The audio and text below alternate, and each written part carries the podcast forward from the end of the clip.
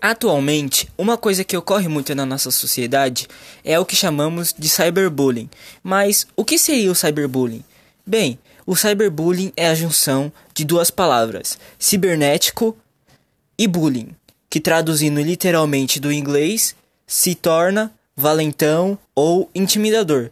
Mas aqui no Brasil nós usamos para se referir a uma situação na qual uma pessoa ela é xingada, ofendida, menosprezada e discriminada, podendo ser tanto na escola como no trabalho ou em outros locais, e também podendo acontecer com qualquer idade, sendo desde crianças até adultos podendo sofrer isso. E várias pessoas têm vários modos diferentes de reagir a esse tratamento. Algumas pessoas elas começam a se isolar, outras entram em depressão, às vezes até podendo cometer o suicídio. Mas não é isso que se deve fazer, muito pelo contrário. Você deve contar para alguém de confiança sua, e essa pessoa irá lhe ajudar.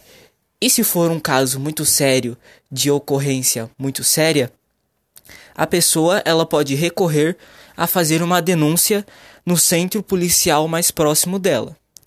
E o cyberbullying é a versão virtual do bullying, no qual ocorre pela internet e redes sociais, no qual a pessoa ela é ofendida publicamente na rede social. E isso pode ocorrer de várias formas, mas normalmente são com mensagens intrusivas e fotos expositivas. Por isso, não devemos cometer isso com ninguém, pois ninguém gostaria de passar por isso.